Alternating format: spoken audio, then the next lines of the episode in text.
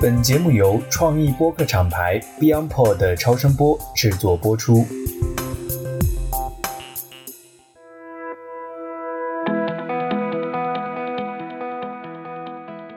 Hello，大家好，我是爱勇。到年底了，我们得加快更新的节奏哈，否则好多内容一下子要拖更到明年了。上期和灵异裂变的剑锋聊完微信生态和视频号之后呢，这期我们继续聊私域社群相关的 D to C 话题。这期我们邀请到的专家呢，也是我的一位好朋友曾波，他是保洁系的营销老兵了。在戴森还没有成为网红品牌的时候呢，就加入了戴森。最近几年，他也一直专注在用户运营这个领域。我们平常也经常交流。这次也非常高兴能邀请他来 DTC Lab 做客。那在这期节目里面，我们俩重点讨论了复利思维这个概念。我自己因为也经营另外一档播客节目，叫做《成为巴菲特》，所以我对他这个提法非常感兴趣。我们知道，在价值投资里面，复利是个非常重要的概念。那么类比这个概念呢，在这期节目里，曾波和我们共同讨论了用户数据是否真正意义上等同于用户资产，针对私域用户不同的经营方式、不同的经营场景，如何帮助企业节省无效的投资，增加推广的收益，以及用户经营带来的收益如何扩大再投资，形成复利。那么除此之外呢，我们还在这期节目里尝试了一些新的做法，那就是在我们在线录制的时候有听友围观，然后听友在节目结束后他提了一些问题，我们在线做了一些互动交流，也算是一次新的尝试吧。作为一档叫做实验室的节目哈，本着我们叫 Lab 精神，我们打算是不设条条框框，不管是内容的制作还是听友的互动，今后还会继续进行更多新的这样的一些做法吧，也欢迎大家跟我们一起来玩。好了，那么接下来就让我们一起进入这期最新的节目吧。各位听众朋友，大家好，欢迎来到最新一期的 DTC Lab。我们最近几期可能都会密集的关注私域这个话题哈，然后今天也请到了这方面的一位专家曾波，曾波给我们做个简单的自我介绍吧。艾勇好，各位听众好，我叫曾波，是一个加入营销行业十五年的老兵。为什么会有一天突然用“老兵”这个词来形容自己？是因为想起说十五年前入行的时候在保洁，那个时候保洁开始分核心渠道和新兴渠道。那个时候的这个核心渠道是传统的业务，那新兴渠道呢，跟大家现在脑海中的新兴可能完全是两个时代啊。因为那个时候开始会出现了连锁超市，所以会把像沃尔玛、家乐福这样的一些当做是新兴渠道。我们可以看到说，过去十五年其实发生非常非常多的变化。所以，当回想起这段的时候，突然觉得说自己也是一个行业老兵了。所以我入行在保洁，然后受了非常科班的这个营销的教育，同时呢，也见证了整个消费品在中国黄金二十年的这个迅速的崛起吧。我跟曾波也是好朋友哈。曾波其实从保洁出来，然后是去了戴森，对吧？然后也在网易做这个人工智能的一些项目。其实我觉得也算是作为黄埔军校。保洁培养了很多的人才到各行各业。你是在戴森还中国没有那么火的时候就去到戴森，对吧？对，就是当我加入戴森的时候，我觉得这真的是一个就是创业公司的状态。那个时候差不多一四年，可能对很多用户来说，对消费者来说，大家最大的问题说就是吸尘器有什么用？可能是这样的一个状态。所以那个时候的整个不管是企业规模还是团队的规模都不算大吧。那后来是什么时候又去到网易做人工智能这一块工作？差不多一七年底一八年初，然后去网易，因为那个时候也是对人工智能创业最火的那个阶段。然后当时团队可能需要去做商业化的这个变现或者商业化的转型，那我当时是以商业化的合伙人这方式去加入。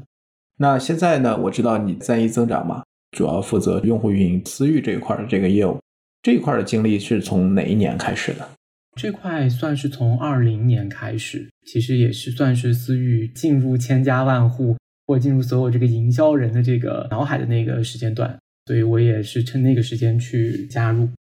因为我跟曾波在过去的半年其实有很多的关于思域的讨论哈，所以我觉得今天也是非常好的一个机会，我想借和曾波的这个对话一起来聊一聊 D to C。尤其是我觉得，在过去的时间里面，其实跟很多的概念都会放在一起来讨论。经常大家会用不同的语言和词语，比如说大家讲的私域，包括用户运营。那么，我觉得从节目的开始，按照我们的老的习惯哈，我们会让每个嘉宾讲一讲他自己怎么来理解 D to C。这是一个非常大也非常核心的这个问题啊。不同的理解可能也会带来不同的这个操作方式。首先，我可能用它不是什么来去描述一下我怎么理解 D to C 这件事儿。我觉得 D to C 呢，它肯定不只是一个渠道。然后呢，我觉得 D to C 它也不只是一种营销手段。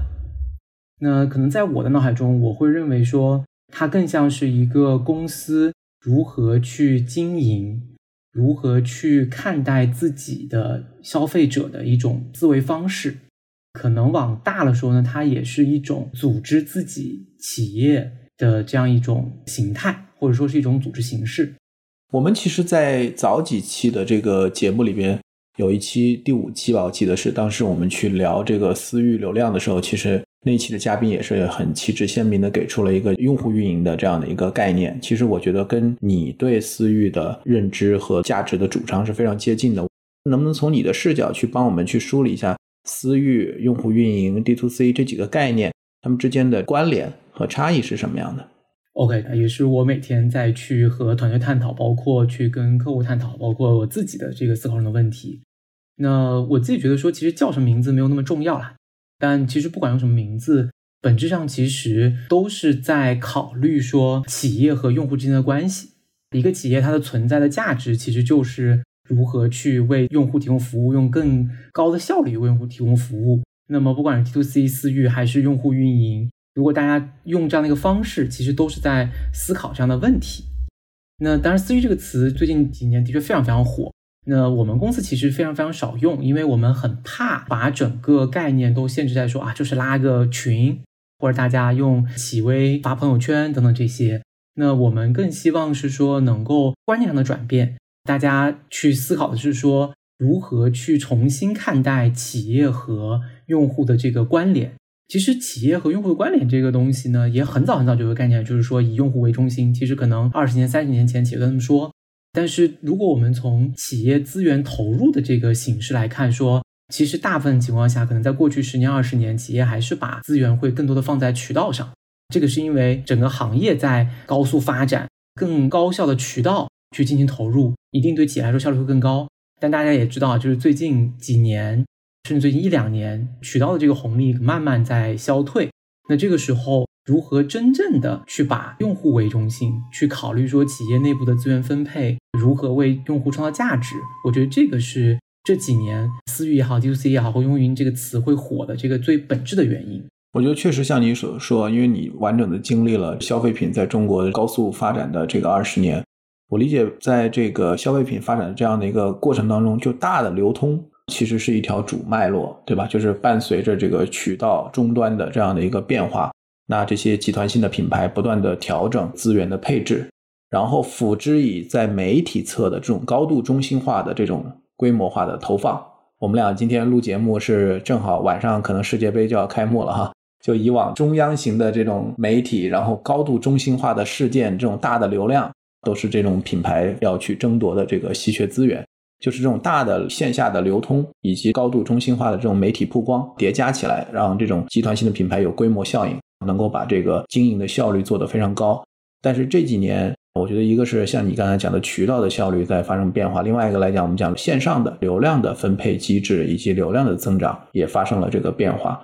所以我觉得，可能我在过去一段时间里面感受到的很多企业，它是不得不去面对私域的这个话题，而并不是他自己真的认为这个事情有那么重要，是因为大家可能很多的上下文是说觉得公寓太贵了，公寓买不起了，流量红利没有了。这时候大家想，我是不是要把资源配置到私域上来？对，我觉得这个我非常认同啊，因为不管是可能十几年前开始出现像大型的这个连锁零售，包括说可能十年前或十几年前开始的这个电商如火如荼，其实本质上还是说，因为大家对美好生活的追求，以及是说获取这些美好生活的这个渠道的效率怎么提升，我觉得本质上还是这个主旋律。所以，当我自己在考虑说自己要从事的事情的时候，那其实有人会问我说：“就你怎么看待 B to C 或者说私域这个机会？”那我自己觉得说，它有可能是一个比当时电商更大的机会，因为电商本质上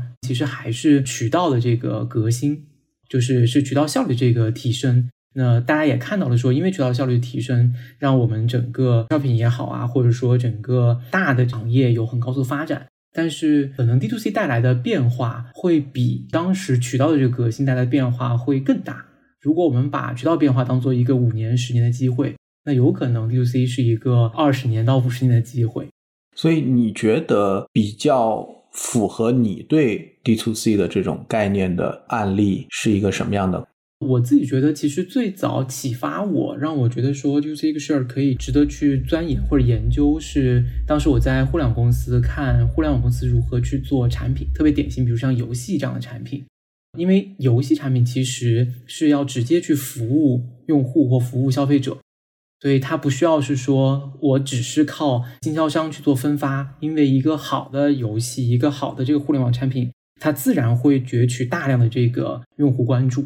同时呢，在互联网公司说，我会很明显感觉到，互联网产品对于用户的研究和钻研是远远胜于传统的消费品公司的。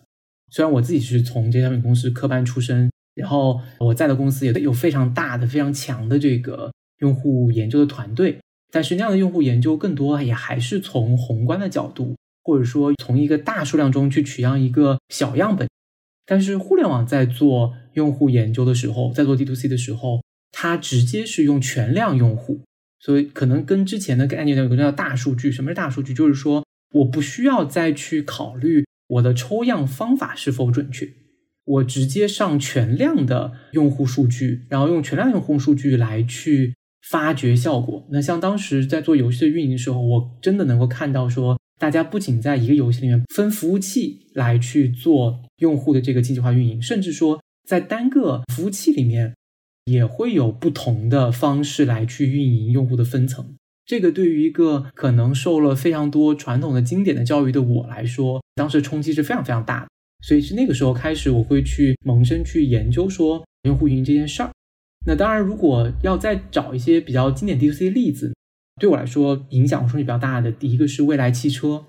其实现在网上有非常非常多的这个文章或者研究在讲未来。那在我看来，未来是真的把自己的企业资源、把自己的组织、把自己企业的 KPI 都是围绕用户运营来去设计的。所以，很多如果去学习表象的情况，大概率是很有可能学不来的。因为整个组织或整个这个 KPI 的设定不一定能够去符合这套东西。大家如果去网上关注一下数据，也能看到说，其实未来会披露出来的数据，他们的由用户推荐的销售，从原来的三十到后来的五十，现在可能看到一个数据到七十。那我觉得他在这方面是相对来说比较成功的。所以，我觉得这个地方有几个点哈，一个是你刚才讲的，就是互联网的商业模式，其实很多是天生就是 D to C 的。拿游戏举例，因为可能跟我们前一期的节目聊这个客户的终生价值也有关系，就是因为它核心就是获客成本以及这个客户的终生价值。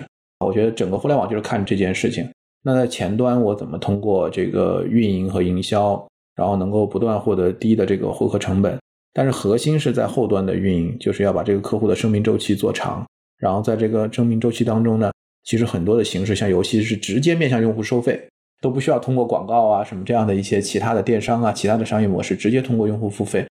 包括可能还有做直销的一些行业，可能他们也是比较早去采用这种模式来做的。对，是。那说到游戏，这里可以说的更细一点啊，就是也是当时我进入互联网之后的一个很大的一个冲击吧，就是做产品测试。那其实我原来在的一些公司已经算是这方面花非常多的心力，可能会有一轮一轮的这个测试。然后测包装也好，测 claim 也好，测各种各样的东西。那当我在游戏的时候，我看到是说，大家可能完全没法想象，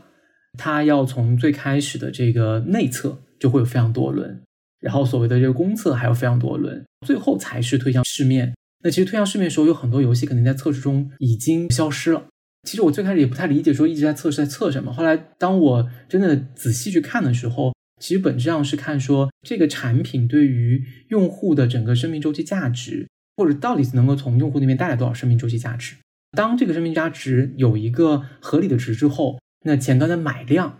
其实这个事情就变成了一个数学游戏了。换言之，就是说，如果你算不了这个终身价值，或者你没有把这件事情算清楚，你前端其实买量很多时候是盲目的，或者说是算不回来这个账的。或者你表面上看你算清楚了，其实你这个大账是没有办法算的。是的，就是当它变成了一个可以被量化、可以被计算的东西时候，像人工智能、像这样的一些技术，就其实可以去发挥价值跟作用了。因为我知道是说，我去买量不同的这个 LTV，就是用户生命周期价值的这个用户人群，我可以花多少钱就买回来。那只要这个整个事情测试跑通了之后，这个过程就会变成一个，就是说的直白一点，可能会变成一个这个数字的游戏，就往前走。就是表象上其实它是产品。或者说它是一个审美，它是一个美术的东西，但其实核心是说它真的是把用户的价值去考虑清楚。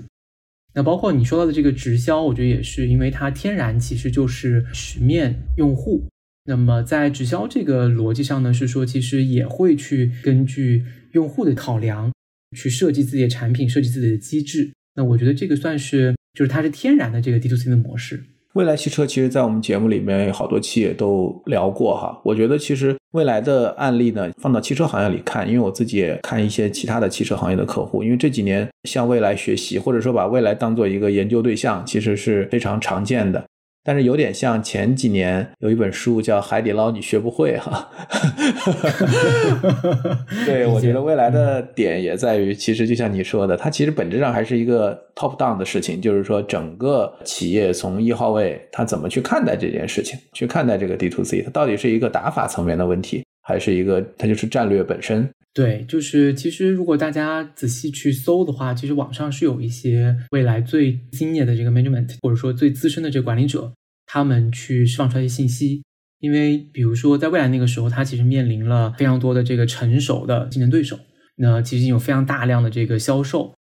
如果用一样的方式去竞争的话，其实未来很难竞争，因为它没有这样的这个大的用户量去分摊它的成本。那这个时候就会选择说用推荐这样的一个形式来去做，那么推荐这个形式自然而然就会变成说以用户为中心，包括他企业会讲说可能要做全球，就是当然很大的一个 vision 啊，全球最好的这个用户企业。那我觉得这条路也算是就像你说的一样，因为有这个战略的选择，D to C 在我看来更多是一种公司经营方式的一种描述，因为整个企业的资源也好。就是整个企业对于自己组织的这个设计，包括针于组织的考评，都会按照这个方式来去再去思量。我觉得很多时候看到这样的新的组织啊，就是说一个新企业，我其实，在节目里面好几次提克里斯坦森哈，就是他写那个《创新者窘境》里面讲小钢厂打大钢厂，对吧？其实战略现在都是名牌，我感觉。我有看过你刚才讲的那个，就是未来的那个高层写的那篇，就是他其实对媒体的一个发言嘛，就写的很清楚，是吧？他是怎么思考的，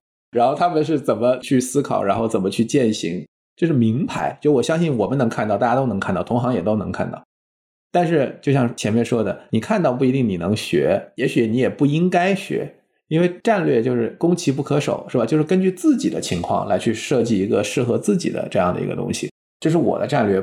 我还看过一本书讲战略，他说一个战略的对立面可能也是一个好战略，还是要根据自己的这样的一个实际情况来。所以我觉得 D to C 呢，其实它不是一个显学，或者说我觉得做了这么多期哈，我觉得并不是说大家一定要万物都来 D to C 是吧？就是说一定要把这个变成感觉像是一个方法论或者是一个工具，我觉得还是理念的问题。在真正的践行的过程当中，每个企业自己的禀赋不一样，资源不一样，组织能力不一样。我觉得会有不同的这样的一个做法。汽车其实已经算是一个我觉得蛮传统哈，我觉得未来所以很不容易，也是在这样一个相对传统的这个赛道里边再去做这种 D to C 的变革。其他的你觉得各行各业，除了像 Lululemon 啊，或者像安踏，现在在服饰行业我感觉如火如荼的，对吧？整个渠道的这个转型，还有什么案例你觉得是非常有意思的，可以跟我们大家来分享的？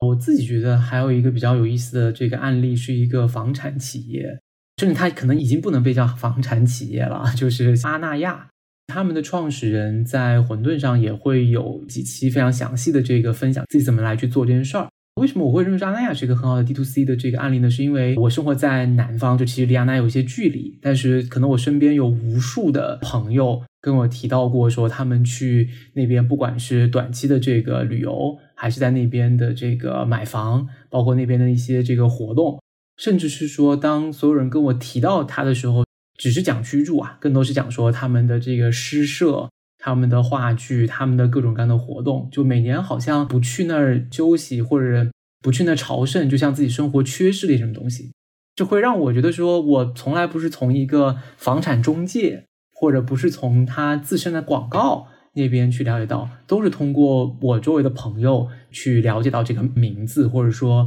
这个内容。那他是怎么来做的呢？我自己觉得也是类似的逻辑啊，就是说一样，就是不把自己当做一个房产销售，我一定要去走渠道，走传统的渠道来做这件事儿。那我更多的是去。服务好我想服务那些人，我有自己非常明确的这个目标用户的画像。那我去吸引这些符合画像的人，以及说我真的去通过我的产品去打动这些用户，让这些用户去呼朋唤友。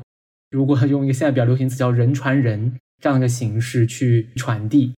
那刚好因为人类本身也是这个社交动物，对吧？它也需要自己的社交货币。它在满足了自己最基本的这个需求之后。也需要去分享自己生活中觉得有趣的事儿，那这个事儿自然就被这个传递开了。所以我自己认为是这样的一个模式。对，我觉得我也在那个就是话剧节啊，或者有一些时候，我会看到我朋友圈里面有好多人都发他们在阿那亚，就像你说的那个精神家园哈，感觉，因为其实从它的客观的我们讲禀赋来讲，其实是很差的。我没去过哈，但我朋友说其实交通并不是很方便，然后要很远。但他们讲在那买房的，或者在那个地方的参加活动，很多人就说，它有点像我们早年讲那个万科的小区，是吧？就是说，可能就是万科的盘，一般来讲位置都不一定是最好的，但是物业很好，同时还觉得自己的这个小区的住户的质量都还是比较不错的，就是能让用户感觉它是被有区别开来对待，而不是当一个流量或者一个大陆货，是吧？就是这样来去售卖。我觉得这个可能是一个很重要的一个点。今天我们聊这个 D to C 的时候，在前面的准备会哈，我跟曾波其实有聊，我觉得它里面有一个点我特别喜欢，我也把它放到我们的标题里，就是讲 D to C 当中的复利思维这个概念。曾波你是怎么理解的？以及为什么你会有这样的一个概念和想法？首先，我自己是一个喜欢去看比较多东西，然后去通过相互借鉴的方式来去创新。那首先，复利这个，如果大家做投资，对吧？其实可能都会听过这个概念。那各位投资大师们都会去讲复利这件事情，人类第八大奇迹，这个总结的特别好。为什么会要想说在 D to C 中去思考复利这件事情呢？是因为我觉得只要这个企业你是希望长期和自己的消费者去建立好的连接，大家希望长期的为自己的消费者去创造价值，那其实 D to C 都是适合的，因为只有这样才能保证这个生意能够持续下去。那么一旦到长期这件事情上面呢，其实就可以用一种思维叫复利思维去想这件事儿。当然，如果有的企业说，哎，我就是抓住了一个机会，我干一票大的，对吧？干一票大的之后，我之后就换别的，那这个可能算了，就这个就去用最好的渠道，用这个最低的成本，可能一次性这个事做了。但如果大家做企业的时候，希望的是变成一个被消费者尊重。被员工喜欢一个长期主义的这个企业，那我觉得都需要去围绕复利思维去考虑这件事情。那复利思维，我觉得最本质上的是说，就是我不是靠去一次性的去套路消费者去获得收入或者获得这个利润，我需要的是长期来说跟我的用户建立好的连接，让他们喜欢我们，让他们去用这个购买为我的企业投票。那这样的话，其实就是用复利的逻辑来去考虑，说企业我怎么放置资源。我们可以在这个地方稍微往下再深挖一下，因为我也很喜欢这个概念。你也知道我在做另外一档博客嘛，成为巴菲特。然后我觉得这里面就涉及到复利，其实它有两个前提。第一个来讲，就是说，我觉得套到我们这个 D to C 里面，你要把用户真的当资产。虽然很多人都会讲用户资产。但是我自己的观察，我觉得其实很多企业并没有把用户真的当做资产，更多的时候是数据。他说我有一个很大的 database，然后我们库里有很多的用户，我们过去经营这么多年，沉淀了这么多的用户。我觉得用户是不是是资产？我觉得从价值的角度来讲，当然是一个用户，当然是一个很有价值的一个资源。但是有没有变成一个企业的资产？我觉得这个问题是值得去审视的，或者是在什么样的情况下，用户才能成为你的资产？我觉得这是第一个点。第二个点来讲，就是说复利的核心，我觉得是叫红利再投资。我们讲投资里面的复利是说，我们今年百分之十的收益，一块钱我们赚了一毛钱，那我们现在有一块一毛钱，那接下来我是拿一块一毛钱再去投资，然后再取得百分之十的收益，这时候变成一块两毛一。而不是说我赚了这个钱，钱我分掉了，对吧？那第二年我们再来，还是一块钱，一块钱再来赚百分之十，那还是一块一，每年都赚一毛钱，看起来收益是一样的，但是因为你没有把你赚到的钱再用于投资，所以你也没有办法享受到这个复利的这样的一个最大的这个值。但把这个概念也套用到这个 D to C 用户运营的这件事情来讲，就如果你能在这个地方赚到钱，或者说你获得了价值，通过用户运营，那可能是现金侧的，可能不一定是现金侧，但是你创造了价值，那你有没有再把对应的资源继续用于用户的资产的这样的一个放大？我觉得这是我顺着你这个复利的这个概念，我把这两个点抛出来哈，我想听听你的看法。OK，我觉得的确这两个也是非常非常核心啊。第一是说，我们可以先讨论一下这个用户资产，我也想跟你多交流一下。其实我可以很明显感觉到，可能在过去的十年，品牌资产这个词，其实在中国的整个企业的这个生态中，我觉得大家应该都是深入人心，就大家都会去维护自己品牌的这个美誉度也好啊，或者发现一些危机的时候，大家尽快用各种方式，因为大家都认为说品牌是一个很好的资产。它可以去帮助我们在很多时候用相对低的成本去真的影响消费者，但坦诚的说，可能在十年再往前，就是我自己的感受啊，就是可能企业并没有在这件事情上面有那么强的意识。那个时候更多是说我是不是有一个很好的这个资源的货，然后我有一个很好的渠道去销售。所以为什么会想把品牌自然拿出来说，就是我觉得任何东西都是有一个接受的过程。所以品牌资产这个事情，我相信对于企业来说，大家都已经接受。那其实我觉得是一样。那可能用户资产这个概念，大家也有时间去接受，因为可能在几年前吧，就不远的几年前，营销人可能会说的东西叫做流量。坦白说，其实大把人把用户当做统计学概念了，对吧？其实就是每一个人都是一，其实之间相互没有什么变化。但是那个时候也好理解，因为在可能几年前，我们对用户的一些更好的这个服务做的准备啊，就这些数据记录，其实成本可能很高。可能也是因为这五到十年技术的很多发展，让很多事情的成本下降。那我们可以去考虑这件事儿。我觉得用户的数据是第一步吧，就至少表示说。我们企业非常尊重大家，至少不是把大家都当做这个流量来看待。我们还是会在意大家之间的这个不同。我想怎么样来更好的去这个服务你？那当然，这个更好的服务其实需要去企业去配备资源。比方说，我的产品可能有差异化，我的这个服务可能有差异化，借助一些技术的手段。所以，只有当产品和这个服务都针对用户有这个所谓的相对应的定义之后。我觉得用户才会从数据变成更鲜活的资产，对于企业来说，而且包括是说，现在也有一些我们的客户会看重用户，他不仅是说在这个销售的这个方面，很多时候用户作为自来水，作为小 KOC 去帮企业自然的发声，那这个其实也是对于企业来说很大的一个价值。你刚才讲的这个用户数据这一块，我觉得我们脑海里第一反应可能就是很多企业的这个 CRM 系统。然后包括你讲的，就是里面的可能根据大家消费的这个等级，可能会变成一个会员体系。我觉得这个都是在过去里面我们能看到企业在用户侧去做的这个运营的一些产品或者抓手或者技术吧。我自己现在一个很强的感觉就是你刚才讲的那个品牌资产这件事情，就是我认为品牌资产在过去其实大家都认为它是一种资产，但更多的是在学术上认为它能降低消费者的这个选择成本。从而能够帮助企业更好的获得用户的购买。我们讲宝洁的第一真理时刻，以及它作为溢价的来源，能够让定价侧能够让企业拥有定价权，获得功能性之上的这个定价，更多是在这个层面上去讲的。但是从具象的角度来讲，我现在其实认为数字化的时代，我们现在讲内容资产和关系资产，其实是一个很好的把品牌资产去往下落一层。可以让品牌资产更具象化的一个点。现在通过我们做大量的内容，以及围绕用户的这样的一个关系的经营，其实我觉得是一个更好的，就好像我们讲品牌资产、用户资产，我觉得它可以再往下落一步。就是说，以前的很多品牌更多是心智嘛，那现在可能反映在这个流量环境里面，它可能会更多的变为。我原来讲那个内容抽屉那个概念，就是大量的可以为它带来这个持续的流量的这样的一些高价值的内容。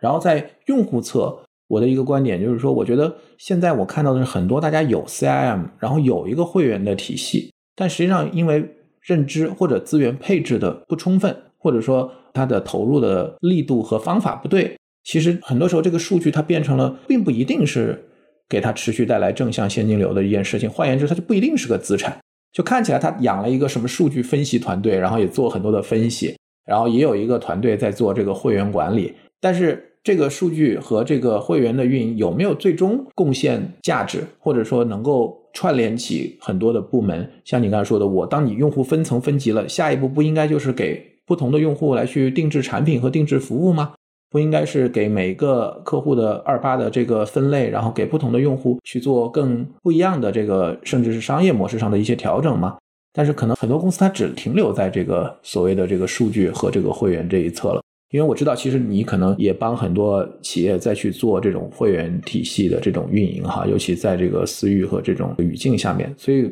我想在这个地方稍微我们可以展开一点点，就是说这个用户数据和这种会员体系的具体到运营侧。现在的你觉得看得到的趋势或者存在的问题是什么样？对，我觉得刚刚说的都是这个特别现实的这个情况啊，就是如何把这些看上去像纸片的资产，最终变成对于企业的这个价值，对吧？因为我们刚刚一直讲的都是说怎么去尊重用户。那对于企业来说，企业的经营角度，我肯定是把资源投在更高效的地方，或者用高效方式去投放资源。那其实，在我们看来，有一些应用啊，其实是可以帮到企业在这方面去做好的。比如我们已经帮客户做了非常多的这个项目，其实是关于这个新品的试销或者新品测试。其实传统的这个新品的测试，可能是通过专门的这个服务公司或者很多专门的服务公司，对吧？去帮大家去抽样一些样本，然后做样一些调研，获得用户的一些这个反馈。那怎么保证这件事情的这个效率足够高，或者说反馈足够准确？我自己觉得是有非常大的机会的。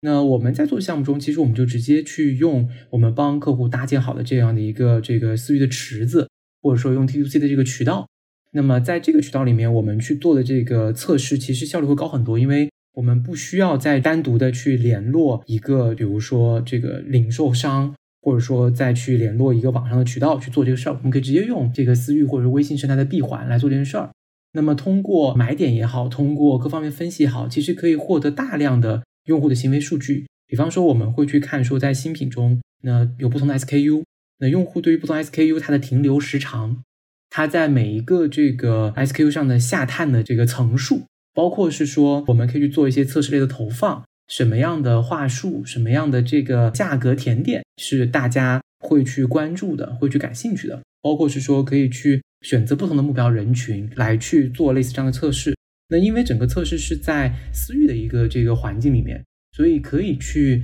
选择或者可以去变化的方式非常多，不用太考虑被外部的这个掣肘。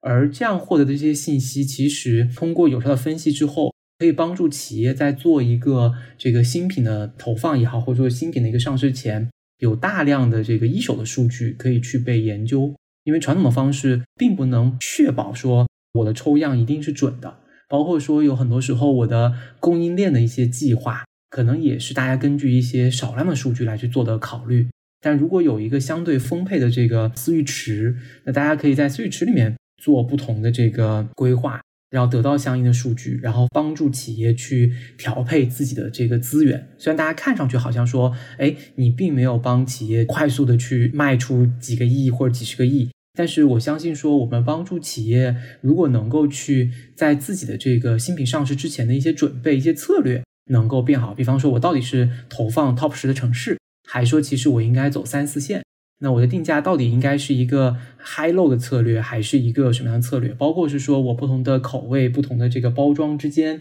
我到底是怎么样的一个划分？其实这些，我觉得对于企业的内部经营来说都非常有帮助，可以降低非常多的成本。这是一个非常重要的场景哈，我觉得还有什么样的场景？你认为也是回到我们刚才的关键的问题，在复利这个问题上，我们说第一，我们要把用户当做是一个资产，发挥它的这样的一个最大的价值。第二个来讲是，那还有一些什么样的场景是可以给我们来去分享的？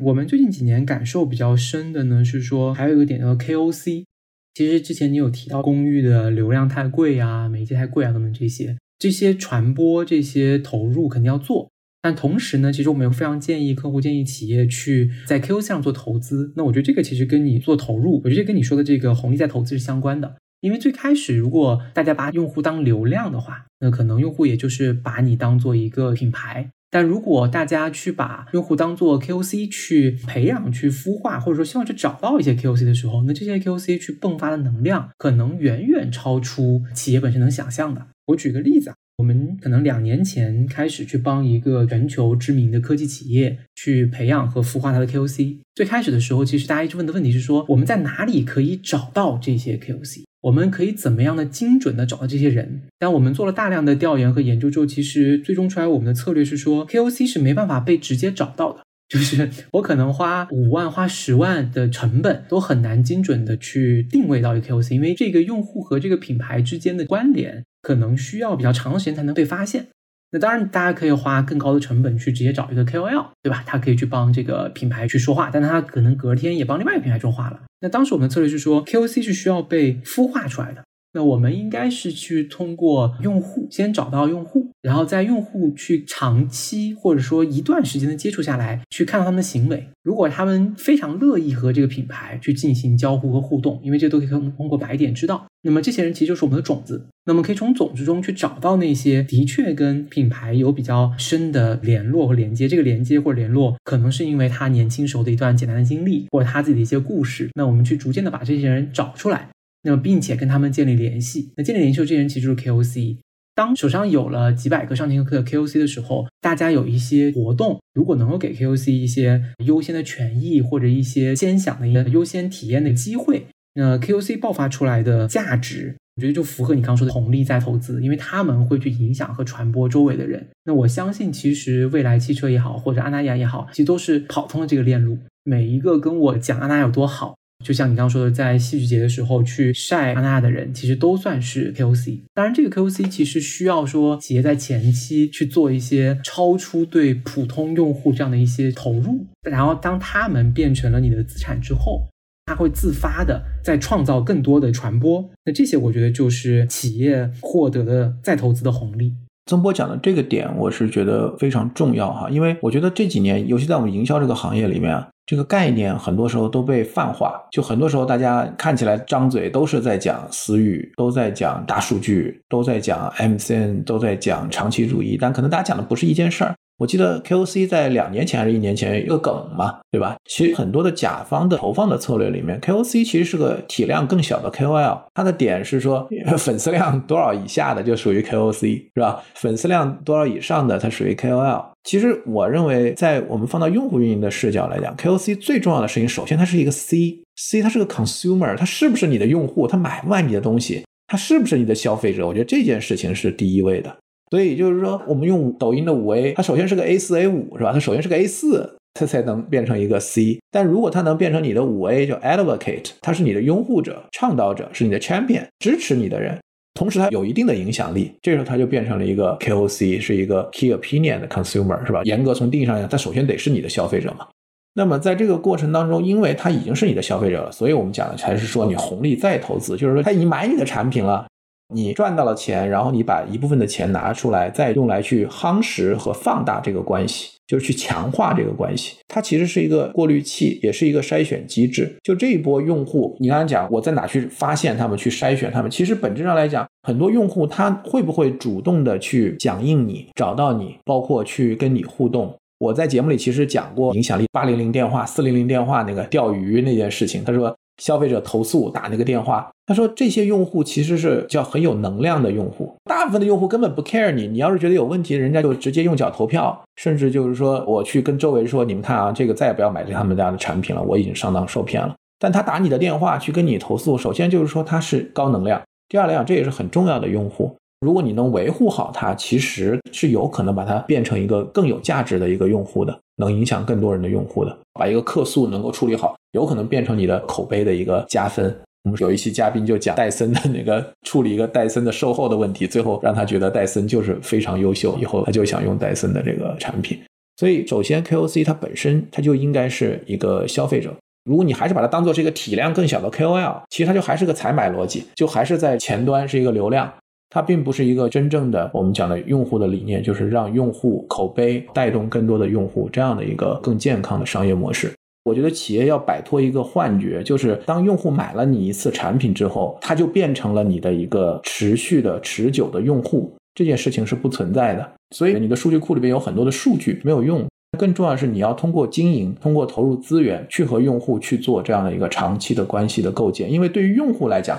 他除了拿钱买你的产品，其实他多大程度上他去消费你的内容，他去参与你的互动。像你刚才说的，你们在做一些私域的运营里面，你是能看到用户有什么样的 involvement，什么程度的 engagement，这些其实都是用户在用他自己的这个时间，用他的精力，用他的资源。包括我们有很多裂变机制是需要他去晒。他去分享，他其实相当于把自己的关系链、把自己的社交网络让渡给你，这都是很有价值的资源。所以我觉得品牌不应该认为这些东西都是理所当然的，这些东西都是基于关系的投资，基于双向的这种关系的构建，它最后表现出来的一个结果。对我特别认同啊，就你刚刚说里面，我觉得有几点，我想都延伸可以再交流一下。就第一呢是说 KOC、KOL，当然大家有不同的这个定义啊，也有更多的这个词汇。那么，所有去购买回来的这些资源，我觉得其实大家都可以把它当做采买逻辑，或者都当做一个渠道逻辑去考虑就好了。那为什么我们会去强调 KOC 这件事儿？就你说的非常对，它本身先是一个用户，它本身先是一个消费者，然后他会去愿意帮助品牌。那我觉得这个对于企业来说，其实是一个非常大的这个价值，也是为什么我们说要去考虑复利思维这件事情。经常我们会开玩笑说，如果大家就是考虑跟消费者的那成交那一刻。其实有东西叫 POS 逻辑，就 POS 机大家刷一下，大家刷一下就散了。就我们其实大家不会再建立任何的连接，那么每一次你都得拿着 POS 机去找人，对吧？那我们的想法是说，如果大家能够去建立一个相对稳定的连接，能够持续性的一起去产出，那么用户这个时候他们也很乐于为自己喜欢的品牌去做贡献。那当然，这个事儿就像你说一样，不是放在那儿马上就会发生的，不是购买之后就会发生的。因为用户要被打动，他们要能感觉到是说品牌在在意他们，在为他们做投入。就像你说的，你刚刚其实有提到 Lululemon，我觉得他最开始可能是靠产品做这件事儿，但他持续也靠社区在做这件事儿，就都是让用户本身被打动了。前两天我看在出新的政策哈，讲这个明星代言的这个事情。现在新的规定，大家知道，去年过去一段时间，一些明星代言有很多翻车哈，那对这个监管也越来越严格。然后现在我看这个法规，它要求明星在代言之前，他要使用这个产品，并且要使用的时间 要足够长，以至于他能够做出那个判断，就是这个广告它所声称的功效也好，或者说利益点也好，是不是能够存在。因为我们自己公司不是做很多的这种 KOL 的短视频和直播的投放和这种关系管理嘛？其实你看到在直播带货这件事情上，很多时候一个大的主播他不一定接受你的这个产品，那就你的选品选不过是吧？它不是钱的问题，它不是说你给的钱不够，而是说第一，人家对自己的选品就有自己的既定的策略；第二个，不容回避的是每个主播对品牌有自己的偏好。他也会认为有一些品牌他想要，有些品牌他想合作，甚至我也看过很多朋友圈里面，我们有一些 M C N 机构的一些招商，他就会发，就是说我们这个达人想找哪个品牌合作，他就说我们这个达人，我们这个主播他很喜欢这个牌子，求大家帮忙链接，他主动的想跟这个合作。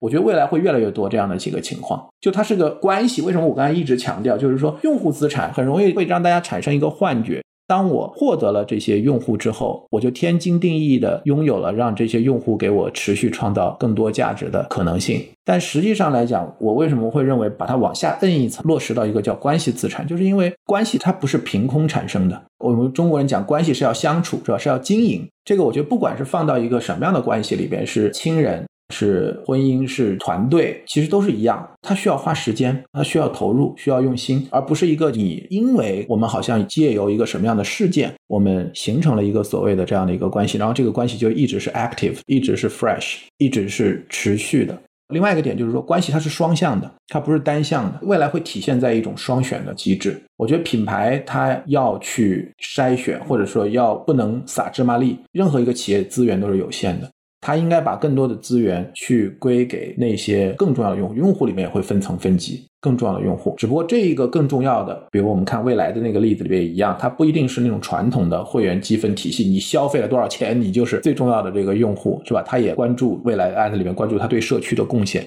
对品牌的其他维度的这样的一个加持。所以反过来对用户来讲，它也是一个双选；对达人来讲，它也是一个双选。就是一个品牌，从我们原来传统叫 public relation，就 PR 的角度来讲，它会跟社区、跟消费者、跟投资人、跟 KOL、跟 influencer，他们都有这种关系。这些关系其实都需要被经营，但是它不是平均用力的，同时它是一个双向的。我觉得未来肯定很多的达人主播，他们也会越来越 selective，就是说他也要去看，我不是每个人的单我都接，所以他本身是不是你的用户，是不是你的消费者，其实这件事情是很重要的。我们在上一期节目里边聊那个 briefing book，就是说怎么给达人下 brief，对吧？你其实是要去给他做你品牌的教育嘛，关于产品和品牌的教育。但是好的故事是说，这个达人他本身就已经了解你这个品牌，他也喜欢你这个品牌，他也用你这个产品。他当然会更容易把这个事情讲得更好，而如果他其实根本不了解，他只能根据你的材料现场学习，是吧？然后再用自己的语言把它转述出去，其实大家也都能够听得出来你是不是真诚分享，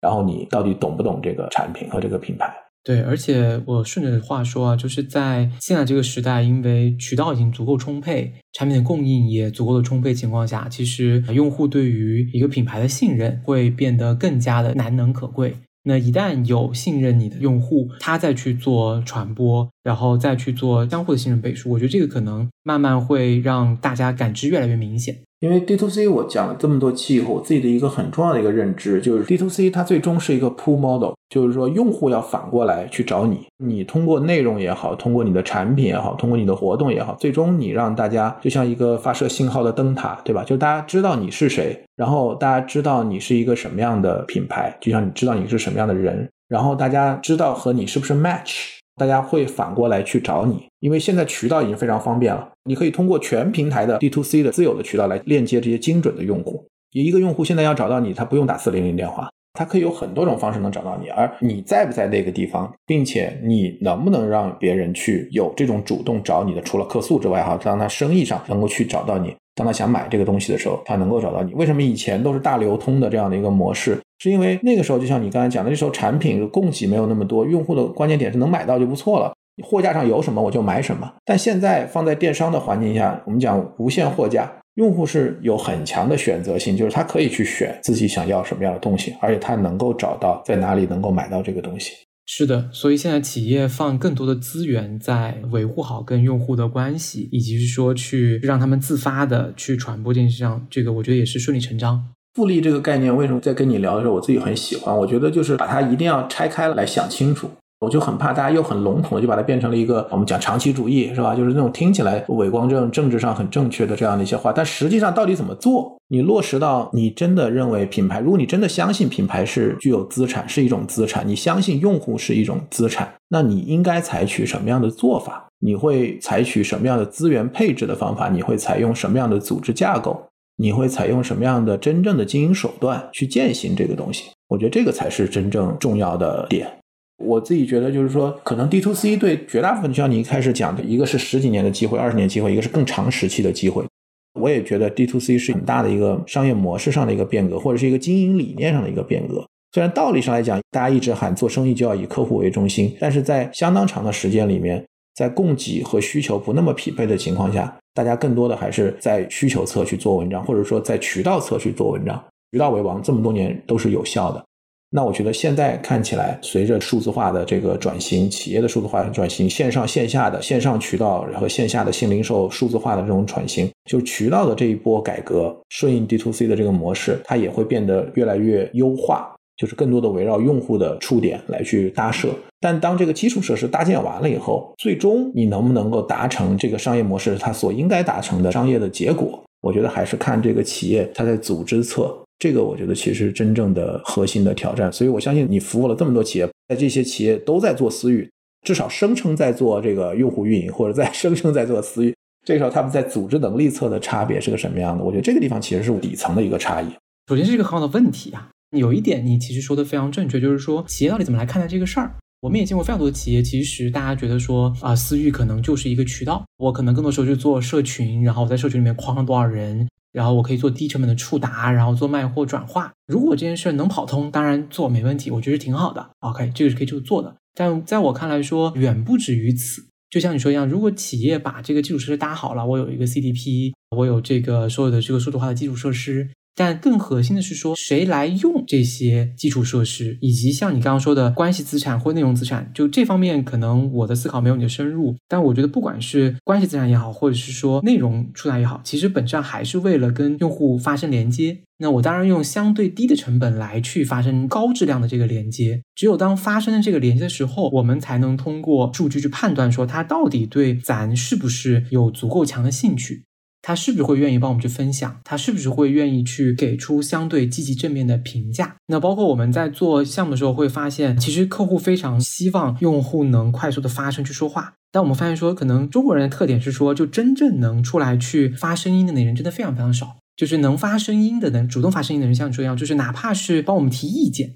那我们都会认为他是非常有价值的用户，应该给他奖励。那我们在做项目时候也是一样，就是帮我们找 bug 的用户，一定是我们最优先要去服务好的用户。那同样，我们可以看到有些用户说，他可能没有那么愿意在社区里面去抛头露面去说话什么这，但他真的非常爱，他真的经常会回来看各种各样的信息或者什么这些东西。那这些可能在用原来的手段上面是被我们忽略的。那现在我们有些数字化的手段之后，我们可以把这群人找出来，我们可以主动跟他们建立一些连接，然后去培养他们，让他们能够主动的帮品牌去做一些沟通。OK，那所有做这些事情的人，坦诚的说，在现有的很多企业组织里面，可能都属于 IT 部门或者 CRM 部门。但 IT 和 CRM 部门在创始，大家可能觉得是一个一个业务中台，但并不是一个业务驱动的这个逻辑。我们得把这些能力拿出来之后，变成一个能够去驱动公司往前走的引擎。就像我自己经历过很多，因为我自己在甲方待了很多年嘛，就是看到说，可能十年前公司零零星星有些人在做电商，但现在基本上电商已经变成了一个独立的部门，自己有自己的 marketing，自己有自己的 sales，甚至还有自己的这个 product 的团队都会有。那在我看来是说，可能再接下来往下走，越来越多企业都会有专门的用户运营部门，可能是由原来的 CRM 一部分的 marketing。然后一部分的这个 IT 大家整合起来，成为这样一个部门，然后他们会去更敏感的获取到用户对于企业的评判，而不是说我一个产品丢出去之后，半年之后说，哎，这产品成功还是不成功？可能我这个产品在还没有全国上市之前的一段时间，我在私域里面已经可以有非常丰富的一个反馈了。所以你一下讲主这件事情，其实我觉得我特别认同。就是我觉得大家都会从一个小的这个模式开始，比方说我们有见过大家先从 CM 这个团队开始尝试，或者先从 Social 这样的团队来去进行尝试，或者先从 Marketing 的团队来进行尝试。那么我们会更鼓励企业是说，大家需要去按复利思维去坚持。一旦这个尝试开始了之后，我们跟用户建立一些连接之后，我们一定能够比昨天更懂得怎么跟用户打交道。虽然我们可能离是说一夜之间就能变成一个像天猫或像抖音一样的渠道有很大的差距，但是我们一定会比昨天跟用户的连接的距离会更短。一旦这个连接距离更短之后，我们可以形成一些正向的循环。不管是我们去做调研的效率更高，我们去可以花更少的钱去 build 更好的 awareness。当然，这个 awareness build 可能是通过 KOC 而不是通过传统采买这种方式。那当这样的正向循环逐渐形成之后，那么我们也可以去看，说是不是可以用更高的效率去判断一个新品的成功不成功。前几年啊，或者现在吧，也很火的企业叫元气森林，就它每年投入在产品研发的预算中，有很大一部分都花在了说怎么样做测试。我并不一味的追求单个产品一定要在内部就成功，我可以接受是说我有大量的产品在内部不成功，但我希望是说我只有充分的测试了之后，我出街的时候我尽量能成功。这个其实就跟我们刚刚有提到是说游戏的那个逻辑会很像，可能大家现在市面上看到了一个游戏，但可能这个公司在背后已经做了二十个、三十个、四十个游戏，中才会有一个成功。但这一个成功的游戏产品也好，或者说消费产品也好，就能够迎来巨大市场。包括我原来服务的公司像戴森，就我们产品内部的编号是，比方说我在的那个年代啊，就是四几几，就是四百多，就其实它已经是内部进入正式研发的第四百多号，但是其实在市面上大家能看到的产品就是还非常有限。我觉得其实逻辑也是类似的，所以回到刚刚讲这个比较大的这个问题啊，就是我们为什么也会沿着复利这个逻辑去考虑，是说如何我们让我们的资产不断的变大。我可以最开始投入也不用那么大，我不一定是说一定要上来砸个几个亿就要去把这个当渠道去砸出来，我可以把它当做一个用户资产的项目先去跑起来。当它有正面的这个反馈了之后，我们再不断的切入更多的人力资源也好，或者是公司的资源，甚至产品的资源，去让这个事情能够不断的发展壮大。所以切记是说，一上来就过量投入或者有过高的这个期望值。我觉得只有这种情况下，才能保证我们能够用复利思维走下去。因为我相信所有的这个投资大师都会上来说，我不追求一年翻倍或者一年五倍或者一年十倍，我追求其实是说我能像滚雪球一样足够的长，让这个事情能够持续的有正面的反馈。对，我觉得你讲的特别好，这也把我们的关于这个复利的，刚才我们讲的那两点：A，你要把用户当做一个资产；B，你要坚持红利再投资，就是把更多的获得的这样的一个收益，要继续在用于在对消费者或者对用户的关系的这个构建和强化上。我觉得你刚才讲的那一点也延展了一个角度，就是说，在组织里，可能现在再去做用户运营的这个部门只是一个小团队，或者只是在一个有限的资源的投入上再去做一些测试性的东西，但是它所产生的这样的一个 know how，或者说它产生的跟用户的关系的这样的一个加强，其实是可以用于很多的部门、很多的业务的。我觉得，如果能把这些获得的收益再用于更多的部门，在更多的领域去复用，我觉得本身也是一种再投资，也是一种复利价值的体现。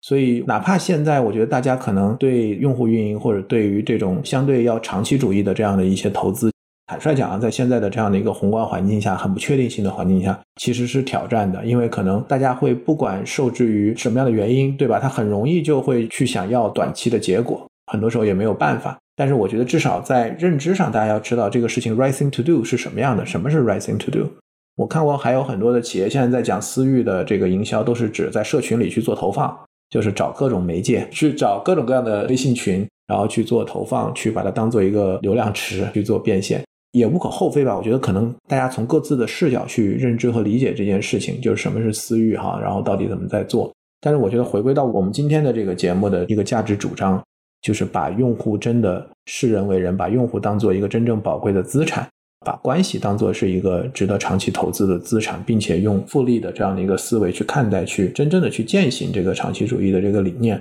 我觉得应该是一个在现在新的这样的一个环境或者一个时代的起点，我觉得我们应该去正视和至少是尝试的。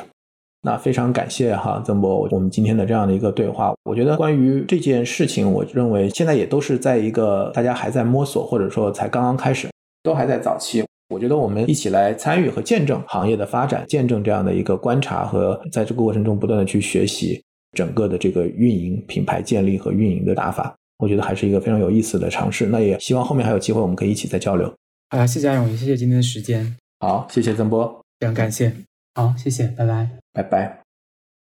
留个小彩蛋，以下是我们这次节目录制结束后的听友互动环节。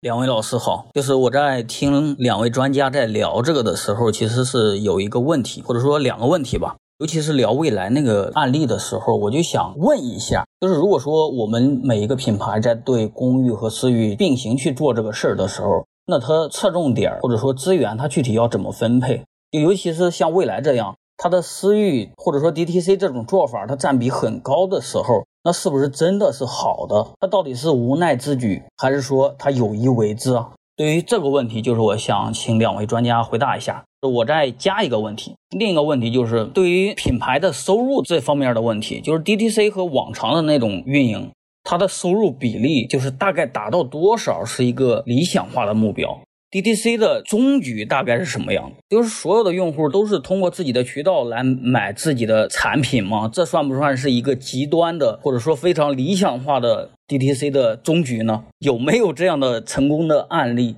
好，非常谢谢这两个问题啊。这个先回答一下跟未来相关那个吧。从未来的这个资深的管理层传递出来的信息，我自己的判断，最初可能是他们无奈之举要走这条路，但当他们开始走这条路之后，会发现说走出了一条完全新的路，而且把这个模式就彻底的跑通了。所以我觉得创造了一种新的业务模式。那第二个问题是关于占比到什么样才合适？我觉得这个就回到最初在聊的时候讨论到说，可能不同的品牌或者不同的这个业务模式，它是有自己的这个属性的。我觉得很难一味的说 DTC 的占比高就一定好，或 DTC 占比低就不好。我觉得这个核心还是要看说企业在这件事情上面投入的资源是怎么样的，然后能够到达一个什么样的业务的水准。就像其实我们还是拿电商来举例子的话，那即便不同的行业，他们在电商上占比其实差距挺大的，不一定说电商占比高就一定对这个业务来说是好。我自己是这么理解这件事儿。我补充一下我的看法。第一个就是说，关于它是不是一个无奈之举，我翻译这句话的意思就是说，这是不是他在自己一开始基于自己的资源禀赋以及他的这个能力，或者说市场留给他的空间和竞争格局的机会。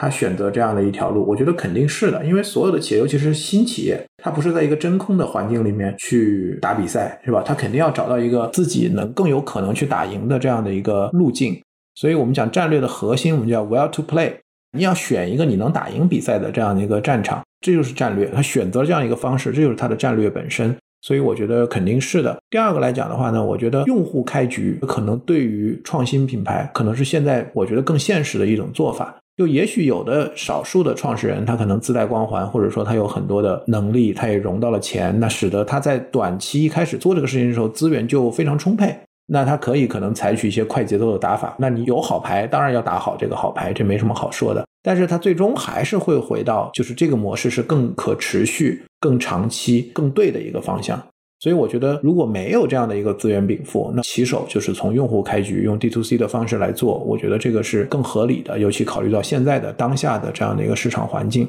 比例的那个问题，我觉得给几个参考。我印象比较深，就是安踏的丁总，他在二零二零年，也是在疫情后，他当时提出来，就是安踏要全面的转向 D to C，拥抱 D to C 这个战略。我们知道，其实鞋服，包括阿迪达斯、耐克，现在都在做这个 D to C 的这样的一个转型。那安踏其实在国内的这个品牌里面算是做的比较早的。我看它今年的财报，二零二二年上半年的半年报，它讲自己 D to C 的收入是超过百分之七十。那我认为它的这个百分之七十，可能从投机口径上，它是把直营店，包括它原来渠道里面有一些渠道转直营，包括它裁撤了很多的一些低效的渠道，所以它不仅仅是一个线上的这样的一个收入。那我看 Lululemon 的 D to C 的占比，我忘了是多少啊，但肯定没有这么大。但是，就像刚才曾波讲的，你不同的品类，其实它的这个在渠道的配置是不一样的，就也没有必要，就是说你要所有的收入都是来自于用户直接的来你的自有渠道来购买。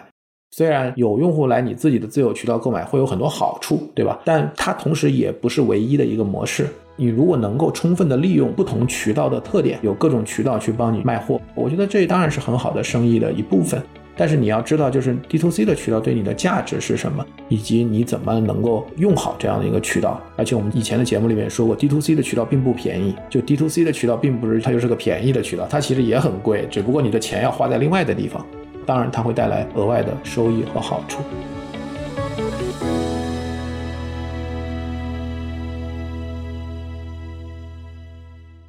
我们的节目成立了听友群。来自苹果播客的听友可以直接加我们小助理微信 BeyondPod 二零二一，全部字母小写 BeyondPod 二零二一。小宇宙听友可以去节目 Show Notes 或者评论区置顶留言，找到入群方式。欢迎在听友群里与我们互动交流。